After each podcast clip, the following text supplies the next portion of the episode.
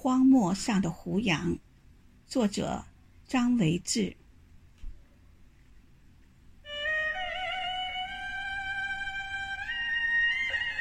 没有树林的枝繁叶茂，没有花香鸟语的陪伴，孤独的矗立在沙漠中。你用千年不死的生命坚守这片贫瘠的土地，即使干涸窒息了你的呼吸，满野的黄沙也无法将你埋没。用三千年的时间去思考活着的价值，你用不朽的躯体写下一个大大的“傲”字。你伸出苍劲的手臂，迎接雄鹰的歇息。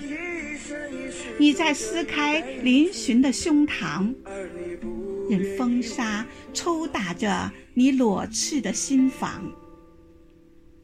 你生而不死，死而不倒，倒了也永远不朽。你把生命给了荒漠。你用不朽的躯体演绎着永远的精彩。